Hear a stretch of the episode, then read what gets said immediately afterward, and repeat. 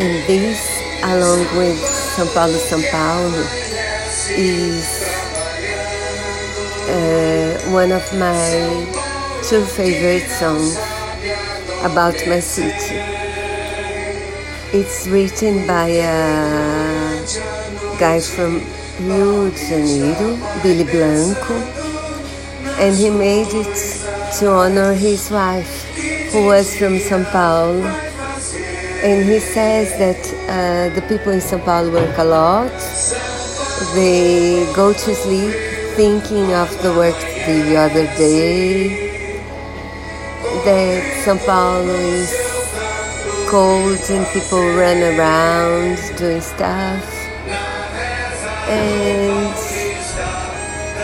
I love it. The music so. So I hope you like it too.